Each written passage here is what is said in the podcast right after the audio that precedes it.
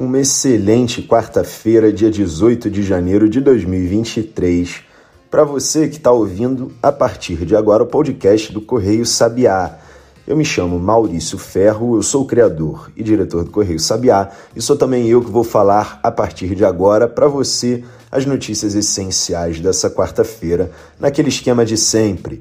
Tudo que você precisa saber para começar o seu dia voando em até 10 minutos. E enquanto no Brasil ocorrem os desdobramentos dos atos com pautas golpistas, aqueles realizados no dia 8 de janeiro de 2023, a ministra do Meio Ambiente, Marina Silva, cobrou na terça-feira, dia 17, ontem, em Davos, na Suíça, que os países ricos repassem 100 bilhões de dólares anuais aos menos desenvolvidos para reduzir os efeitos das mudanças climáticas. A Marina fez essa cobrança do lado do ministro da Fazenda, o Fernando Haddad, durante o painel no Fórum Econômico Mundial, que está sendo realizado, é claro, em Davos, que eu acabei de mencionar para você. Eles dois, a Marina e o Haddad, são os responsáveis por comandar a delegação brasileira no evento, que aliás consta na agenda da semana do Correio Sabiá, um conteúdo que a gente publica aos domingos e que a gente usa para listar por data os principais acontecimentos políticos e econômicos.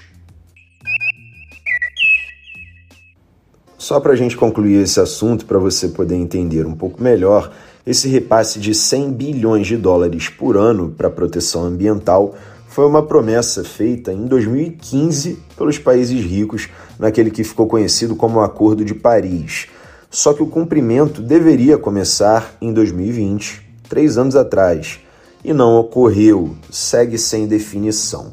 Mas agora trazendo o assunto para o Brasil e falando sobre os atos golpistas, vamos recapitular algumas coisas que a gente tem comentado por aqui nos últimos episódios do podcast, também na nossa curadoria de notícias, publicada pelo WhatsApp, como já ocorre há mais de quatro anos, e publicada também pelo site. Você deve lembrar que a PGR, a Procuradoria Geral da República, pediu a prisão de 39 pessoas acusadas de participar dos atos com pautas golpistas. É bem possível que você também se lembre, porque a gente mostrou aqui no Correio Sabiá, que na segunda-feira de manhã a Polícia Federal prendeu no Rio de Janeiro uma pessoa suspeita de organizar e financiar os atos com as pautas golpistas, esses atos que foram realizados no dia 8 de janeiro de 2023 em Brasília. A novidade agora é que à noite, na mesma segunda-feira, dia 16, uma mulher identificada como Elisângela Cunha Pimentel Braga, de acordo com o G1, pelo menos ela se identifica dessa maneira, essa mulher se entregou à PF em Campos dos Goitacazes, estado do Rio de Janeiro. Da mesma maneira, ela é acusada de organizar e financiar os atos com pautas golpistas, lembrando a você que essa operação da Polícia Federal teve um total de três mandados de prisão e até agora há notícias de que duas prisões foram consumadas, uma por ação da própria PF, a outra a mulher se entregou.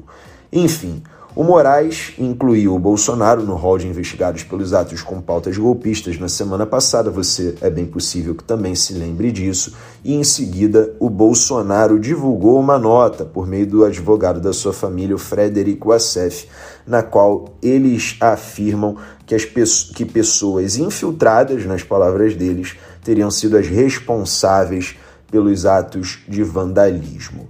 Uma outra coisa que também é importante você saber é que no Correio Sabiá a gente tem dado diferentes versões para os atos com pautas golpistas. A gente tem mostrado vários lados. Se você quiser, você pode acessar o nosso site que é www.correiosabiá.com.br, que lá na reportagem principal você vai encontrar todas essas diferentes versões. Aqui no podcast, para ser um pouquinho mais rápido e me ater ao tempo de falar tudo que você precisa saber para começar o seu dia voando em até 10 minutos, eu vou falar a versão do ex-ministro Raul Jungmann, que comandou tanto o Ministério da Defesa quanto o Ministério da Segurança Pública. Seria teoricamente uma figura neutra nessa história, nem governista, nem integrante da oposição. O Jungmann disse basicamente que seria impossível, sem colaboração da segurança do Palácio do Planalto uma invasão de terroristas. E aí ele sugeriu que, obviamente, houve colaboração dessa segurança, porque caso contrário ninguém teria cruzado a porta principal. E aí entra a novidade que eu falo para você. O Diário Oficial da União dessa terça-feira reforçou que o governo teria esse mesmo entendimento, porque houve dezenas de demissões de militares ligados à presidência.